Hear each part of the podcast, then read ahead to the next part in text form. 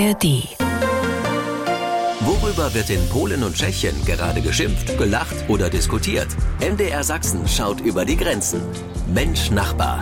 Ein Podcast von MDR Sachsen. Herzlich willkommen zu einem weiteren Nachbarschaftstreffen hier bei uns. Ich bin Jan Kummer und diesen Podcast, den bekommen Sie übrigens jeden Freitag in der App der ARD Audiothek und überall dort, wo es Podcasts gibt. Wir haben wieder viel zu erzählen aus Polen und Tschechien, deshalb ein freundliches Hallo nach Wrocław und Liberec, Tomasz Sikora und Peter Kumpfe. Ja, servus, servus aus Polen. Äh, spürst du den Frühling in der Luft und das Bedürfnis nach draußen zu gehen? Oh ja. Wir können es hier in Polen bei den äh, Hängemattenherstellern Zahlen beobachten. Bei diesen muss man drei Monate im Voraus bestellen. Kein Wunder, Hängematten aus Segeltuch für Fallschirme genäht. Dieses Jahr werden höchstwahrscheinlich die Polen ihren Urlaub äh, äh, zwischen den äh, Bäumen hängend äh, verbringen.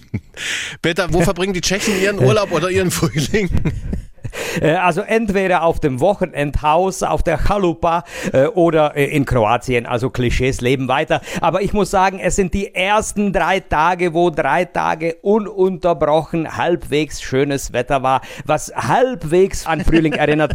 Also ich könnte ganz fröhlich über blühende Wiesen tanzen. Ich bin sowas von happy, dass der Winter ja wahrscheinlich endlich vorbei ist. Aber wir reden jetzt nicht über Wiesen, über die wir drüber tanzen, sondern wir reden jetzt gleich über Museen in Prag. Das dürfte die Touristen in Prag aber mal so richtig freuen jetzt. Schluss mit der Warterei an den Metalldetektoren auf der Prager Burg. Nach sieben Jahren fallen die Sicherheitskontrollen dort weg. Peter Kumpfer, erklär uns mal, was sind die Gründe dafür? Also ich würde vielleicht diese Frage ganz anders stellen. Was waren die Gründe für die Kontrollen? Äh, das war sieben Jahre eigentlich ein Geheimnis, denn äh, so richtig wollte äh, keiner Milos Seemann umbringen oder ein Attentat stiften. Keine Ahnung, Milos Seemann hat sich halt abgeschottet, halt die Burg verschlossen, er hat viel weniger kommuniziert. Der neue Präsident Peter Pavel hat schon bei der Kandidatur versprochen, dass er die Prager Burg, sollte er gewinnen, wieder öffnet was er jetzt auch tut und man kann wieder ganz frei durch die Burg spazieren. Äh, man kann vom Sicherheitsdienst angehalten werden, man muss dann die Tasche zeigen, aber das soll nur stichweise passieren und äh, wie ich die Verhältnisse kenne, wird das wirklich nur selten sein. Also die Prager Burg ist wieder offen, man kann quer durch Prag wieder spazieren, ohne eine Schlange stehen zu müssen. Ist ja auch immer wieder eine Reise wert, die Prager Burg. Aber die tschechische Hauptstadt, die wartet ja gleich noch mit einer neuen Attraktion auf, die einem die Reise jetzt durch ganz viele Städte und Museen ersparen soll. Ja, es ist eine Ausstellung, die heißt Die Meister der Renaissance in der Galerie Manes. Das ist gleich gegenüber dem tanzenden Haus am Moldauufer. Und da werden die Werke von Botticelli, Da Vinci, Michelangelo und Raphael ausgestellt. Es sind 60 Werke, klar, es sind Kopien, es sind keine Originale. Dafür aber in Originalgröße und man kann sie so lange betrachten, wie lange man möchte. Denn du kennst es ja vielleicht aus den römischen Museen. Da wird man ja von der Menge fast getragen und man kann kann nicht bei dem Bild lange stehen bleiben. Hier darf man es fast anfassen und äh, der super Magnet der Ausstellung ist die Statue des David in Originalgröße, aber viel niedriger gestellt als im Original. Also man kann den David wirklich von der totalen Nähe sehen. Äh, eine spannende Ausstellung. Möchte man die Werke im Original sehen, müsste man zwölf Städte bereisen und 16 Galerien besuchen. Also in Prag die Burg wieder auf. Dann kann man ganz nah am David dran dran sein. Das ist jetzt alles schwer zu toppen, Thomas Schikora. Wie will Polen da etwas vom Touristenstrom noch abzweigen? Mann, oh Mann, äh, du hast einen sensiblen Punkt getroffen. Wir Polen sind neidisch und manchmal sogar gemein, wenn es darum geht, welche Denkmäler die Tschechen haben. Mehrmals äh, habe ich von polnischen Touristen in Tschechien gehört, wir hätten 1939 wie Tschechien gleich kapitulieren sollen, damit die Deutschen äh, bei uns nicht alles zerstört hätten. Jetzt äh, haben die Tschechen Denkmäler und wir und wir und wir eine stolze Vergangenheit. Wir haben nicht solche Denkmäler wie die Tschechien, klar, also versuchen wir Touristen mit Lebendigkeit zu locken. Was äh, die deutschen Touristen, äh, mit denen ich in Wrocław, aber auch in Krakau oder Poznań spreche, am meisten beeindruckt ist, dass das Leben wie ein bisschen in Spanien ist, dass äh, die Marktplätze in den Städten 24 Stunden lang voller Menschen sind.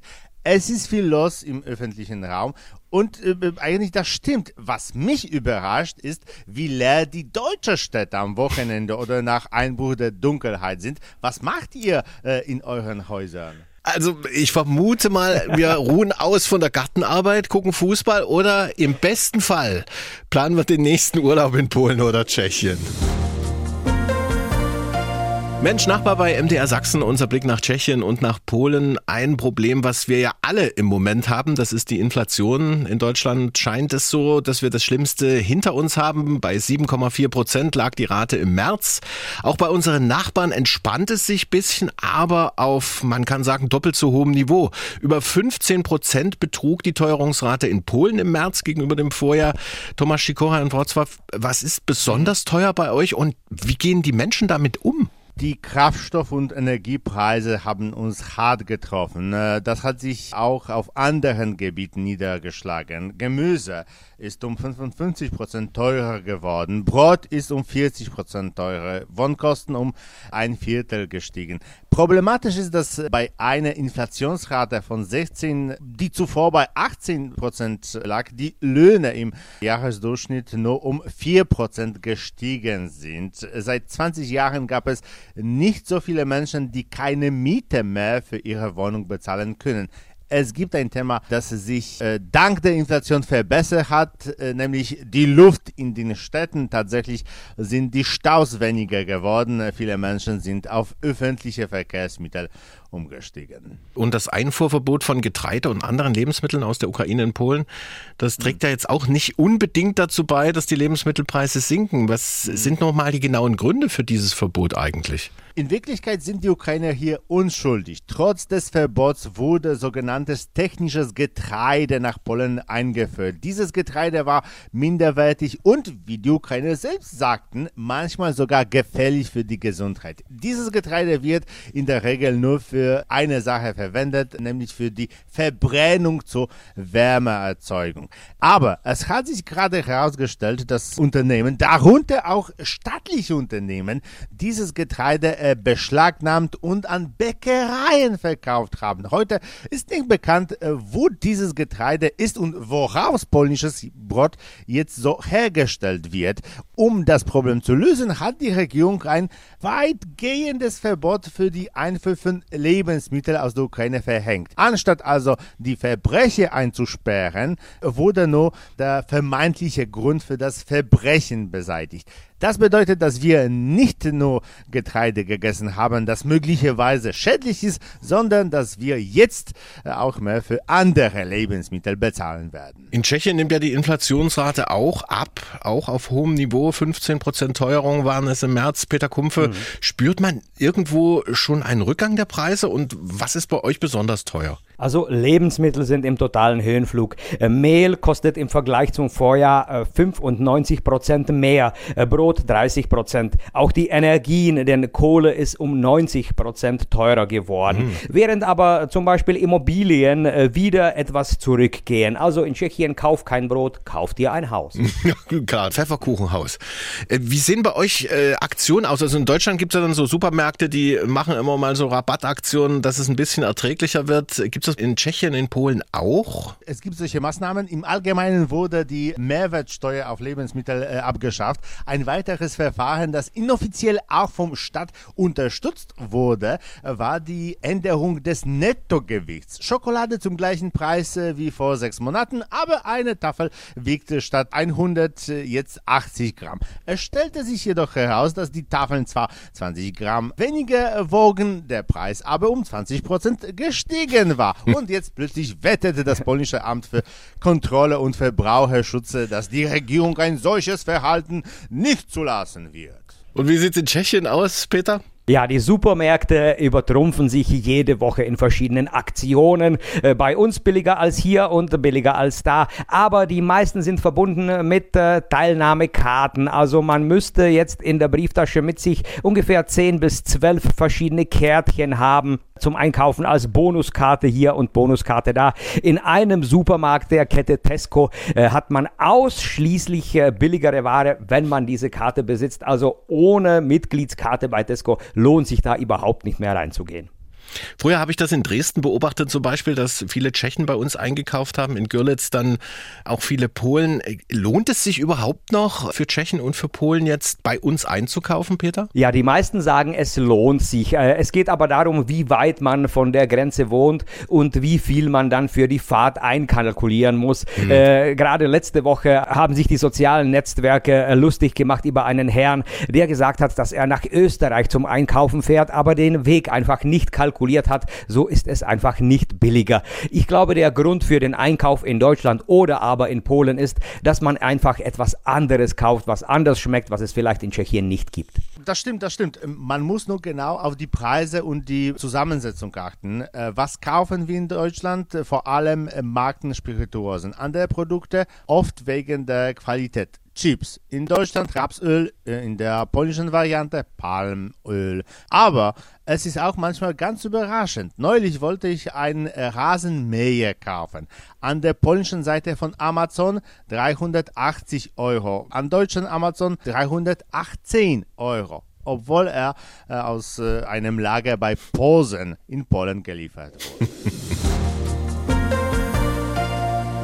Sie hören Mensch Nachbar von MDR Sachsen. Das ist unser ganz besonderer Blick über die Grenzen nach Tschechien und nach Polen. Und aus Polen kommen ja derzeit immer mehr Frauen nach Deutschland, um ihre Schwangerschaften hier abbrechen zu lassen, weil das in ihrer Heimat de facto ja, man kann sagen, verboten ist. Thomas Schikora in Wrocław, gibt es da Zahlen, wie viele Frauen das eigentlich betrifft? Es gibt keine offiziellen oder landesweiten Daten. Es gibt allerdings äh, spezifische Infos. Erstens die Fragen in den sozialen Medien. Das Interesse an diesem Thema hat in äh, zwei Jahren um 350 Prozent zugenommen. Es gibt auch Daten aus einigen deutschen Kliniken. Dort kommen bis zu 30 Prozent der Patienten, die einen äh, Abtreibungswunsch haben, aus Polen. Polnische Frauen geben durch Mundpropaganda weiter, wohin sie sich äh, in Deutschland wenden können. Noch eine Tatsache. Alle diese Frauen ihre Schwangerschaft abbrechen, weil entweder ihr Leben bedroht ist oder der Fötus mit schweren Fehlbildungen geboren äh, worden wäre. Mhm. Das polnische Abtreibungsgesetz ist ja nach dem von Malta das härteste innerhalb der EU. Was schreibt das konkret vor? Theoretisch ist ein Schwangerschaftsabbruch erlaubt, wenn die Schwangerschaft eine Betreuung für das Leben oder die Gesundheit der Schwangeren darstellt. Auch wenn der begründete Verdacht besteht, dass die Schwangerschaft das Ergebnis einer Straftat ist, zum Beispiel Vergewaltigung. Es ist nicht möglich, einen Fötus mit schweren genetischen Defekten abzutreiben oder eine Schwangerschaft abzubrechen, auch wenn bekannt ist, dass der Fötus beispielsweise keine Lunge entwickelt hat oder eine unzureichende Gehirnbildung aufweist. Mit einem Wort, wenn der Fötus nicht stirbt, muss die Frau ihn zur Welt bringen. Das Gesetz ist skandalös. Du hast es vorhin äh, kurz angesprochen schon, Thomas. Äh, wie organisieren sich konkret die Frauen, die jetzt abtreiben wollen im Ausland, also in Deutschland oder in Tschechien zum Beispiel? Hm, erstens äh, weisen sie im Internet darauf hin, wie man zu einer Klinik in Tschechien oder Deutschland kommt. Zweitens importieren sie Tabletten, Abtreibungspillen, die eine Art äh, später Fehlgeburten verursachen. Übrigens äh, läuft derzeit ein Prozess wegen Mordverdachts gegen eine Feministin, die einer anderen Frau Frau Medikamente für einen Schwangerschaftsabbruch gegeben hat. Polnische Frauen organisieren auch schwarze Märsche. Aber das hat keine Wirkung. Fangen wir mal bei Peter Kumpfe nach. Wie ist das mit der Abtreibung eigentlich in Tschechien geregelt? Also, Tschechien ist eigentlich sehr liberal. Äh, künstlicher Abbruch der Schwangerschaft, wie es offiziell äh, genannt wird, kann beim Frauenarzt eigentlich ohne Grund bis äh, zwölf Wochen beantragt werden. Die meisten Kosten trägt sogar die Krankenkasse.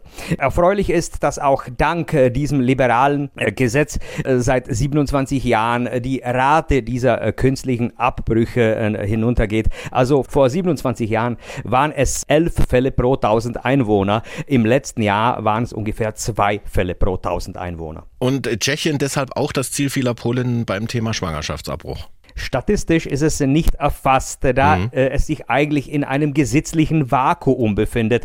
Äh, denn laut eines Gesetzes dürfen nur Ausländerinnen mit einem festen Wohnsitz einen Abbruch äh, der Schwangerschaft beantragen.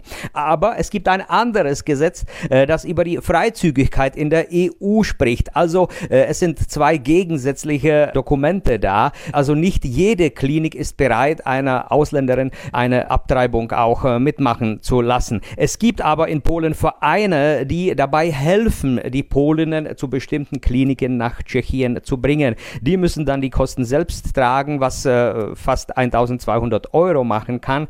Und äh, laut der Aussage dieser Leute melden sich bei denen bis 100 Frauen jeden Monat. Immer mehr Polinnen fahren zur Abtreibung in die Nachbarländer nach Tschechien und zu uns nach Deutschland. Das sind erschreckende Fakten hier bei Mensch Nachbar von MDR Sachsen. Von wegen alles Nerds, diese Computerspieler. Im Gegenteil, die Gamer-Gemeinschaft, die hilft sich, wo sie nur kann, selbst über Grenzen hinweg. Jetzt hat ein Online-Spieler aus Deutschland sogar einem Zockerkollegen in Tschechien das Leben gerettet. Peter Kumpf in Liberec, was ist denn da konkret passiert?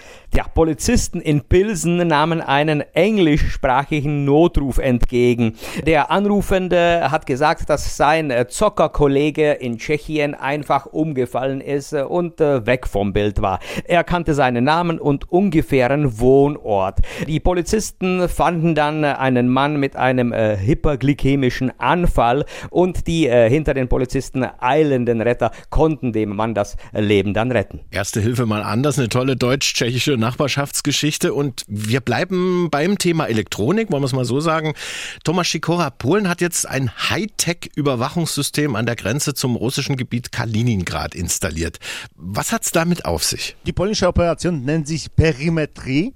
Wir verfügen über ein System von Sensoren und Kameras, mit dem die Grenze rund um die Uhr und unabhängig von den Wetterbedingungen überwacht werden kann, ohne dass man sich an der Grenzlinie aufhalten muss. Die Polen müssen mal wieder darüber lachen, dass es sich angeblich um ein ausgezeichnetes System handelt, wie es die Regierung verkauft. Problem ist nämlich, wir werden zwar wissen, wann die Russen vielleicht eine Offensive gegen Polen starten. Das war es dann aber auch schon. Denn es wird kein einziger Soldat an der Grenze sein, da ja alles elektronisch überwacht wird. Das polnische Ministerium versichert, dass das System so konzipiert ist, dass die Soldaten im Falle einer Bedrohung nicht äh, von den Russen überrascht werden, sondern sie von Landesinneren aus abwehren. Na, dann kann man ja nur toi toi toi wünschen. Nach dem Technischen kommt jetzt das Kulinarische. Wir holen schon mal die Suppenteller raus jetzt. Zum Schluss von Mensch Nachbar servieren wir jetzt Suppe. Es ist schon ein bisschen peinlich für uns Deutsche. Aktuell ist keine Suppe aus Deutschland unter den beliebtesten 50 Suppen weltweit beim Taste Atlas im Internet. Dafür sind aber unsere Nachbarn richtig gut dabei. Polen mit gleich vier Suppen vertreten in der aktuellen Ausgabe dieses Geschmacksatlases. Der Jurek hat es sogar auf Platz zwei geschafft, hinter einer Suppe aus Japan. Thomas Shikora, Jurek, das ist doch, wenn ich das richtig in Erinnerung habe, so eine Art Mehlsuppe. Schmeckt toll, aber was ist daran jetzt so besonders? Der Sauerteig ist hier wichtig, denn es ist eine besondere Sauerteigsuppe. Überraschend im Geschmack, denn einerseits Einerseits sagen dir deine Geschmacksknospen, hey, ist es nicht, das schmeckt komisch, das konnte giftig sein. Aber andererseits hörst du, wie sie immer mehr davon wollen.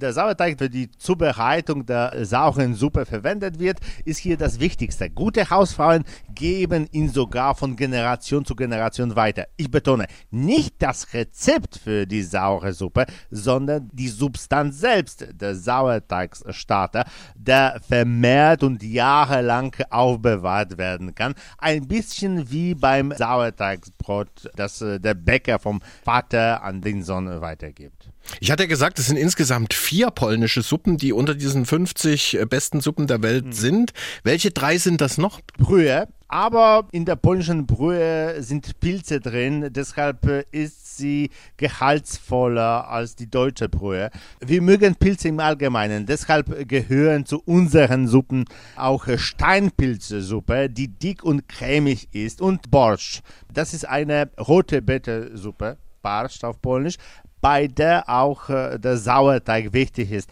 und auch von Generation zu Generation. Kurz gesagt, polnische Suppen kann man in Deutschland nicht nachmachen. Man muss hier kommen, denn nur die lokalen Köche haben Sauerteig, den sie von ihren Groß- oder Urgroßmüttern bekommen haben. So, das müssen wir jetzt unbedingt mal probieren. Und äh, jetzt muss ich sagen, aus Tschechien hat es ja meinen Favorit mhm. unter die besten 50 Suppen der Welt geschafft, die Czesnitschka. Ich glaube, ich habe es richtig ausgesprochen. Knoblauchsuppe, Platz ja. 11. Mhm. Peter Kumpfe, ich liebe ja diesen Käse da drin, der dann so zerläuft beim Essen. Aber was hat nun eure Knoblauchsuppe, was die anderen Knoblauchsuppen nicht haben? Also erstens muss ich sagen, ich bin total empört. Ich habe diese Liste gelesen und es fehlt da die Bramboraczka, die Kartoffelsuppe. Es fehlt da das Kiselo. Okay, das ist etwas ähnlich dem polnischen Jurek. Aber die Kulaj, da ist eine wahnsinns feine, cremige Suppe. Aber egal. Unsere Knoblauchsuppe, ich glaube, das Tolle an ihr ist, dass sie einfach unikat ist, dass man sie nirgendwo anders auf der Welt so bekommt. Einfach Knoblauch, heißes Wasser rüber oder ein bisschen Brühe Dazu dann vielleicht äh, Schinkenstücke, Brotstücke und äh, Käsestücke, die da so, wie du gesagt hast, fein zerlaufen. Ich nehme an, das ist so unikat, denn eine äh, Kartoffelsuppe, so wie die Bramboraczka in Tschechien gemacht wird, wird ähnlich eigentlich in ganz Mitteleuropa vorbereitet. Also äh, nehme ich an, dass das Unikate eben uns auf Platz 11 gebracht hat. Einen Platz her hätten wir auch schon verdient. Wahrscheinlich liegt es auch daran, dass ich einfach 100 Mal für die Czesnetschka gestimmt habe. Kann auch sein. Äh, Platz 45 hat die Selnatschka mhm. oder, oder Gelnatschka äh, belegt, Peter. Was für eine Suppe Selnatschka. löffelt man da aus? Mhm. Das ist eine Krautsuppe, Selli-Kraut, Selnjatschka Krautsuppe. Äh, es ist eine böhmische Krautsuppe, die wird anders vorbereitet als die klare Krautsuppe, die man zum Beispiel aus Frankreich kennt. Äh, sie ist auch äh, sehr deftig und man könnte sie eigentlich als volle Speise nehmen, wird sehr oft auch aus Sauerkraut vorbereitet und bekommt dann diesen sauren Touch. Also auch ein besonderer mhm. Geschmack, sehr zu empfehlen, wenn unsere Hörer mal unterwegs in Tschechien sind und es in der Kneipe diese dieses Angebot gibt, einfach zugreifen und mal was anderes kosten. Da müssten wir jetzt gleich losfahren. Ich habe jetzt ordentlich Appetit bekommen. Das war Mensch Nachbar von MDR Sachsen. Ich bin Jan Kummer und bedanke mich ganz herzlich bei Peter Kumpfe in Lieberitz. Tschüss, Naslichero, auf Wiederhören. Und bei Thomas Sikora aus Wrocław. Cześć, do usłyszenia z Wrocławia. Guten Appetit. Tschüss. Bis nächste Woche. Und am nächsten Freitag gibt es dann wieder eine Folge von unserem Podcast Mensch Nachbar in der App der ARD Audiothek. Und wenn Sie da schon dabei sind, dann hören Sie doch auch einfach mal rein in unseren Podcast Dienstags direkt. Den stellen wir jeden Dienstag in die App der ARD Audiothek. ARD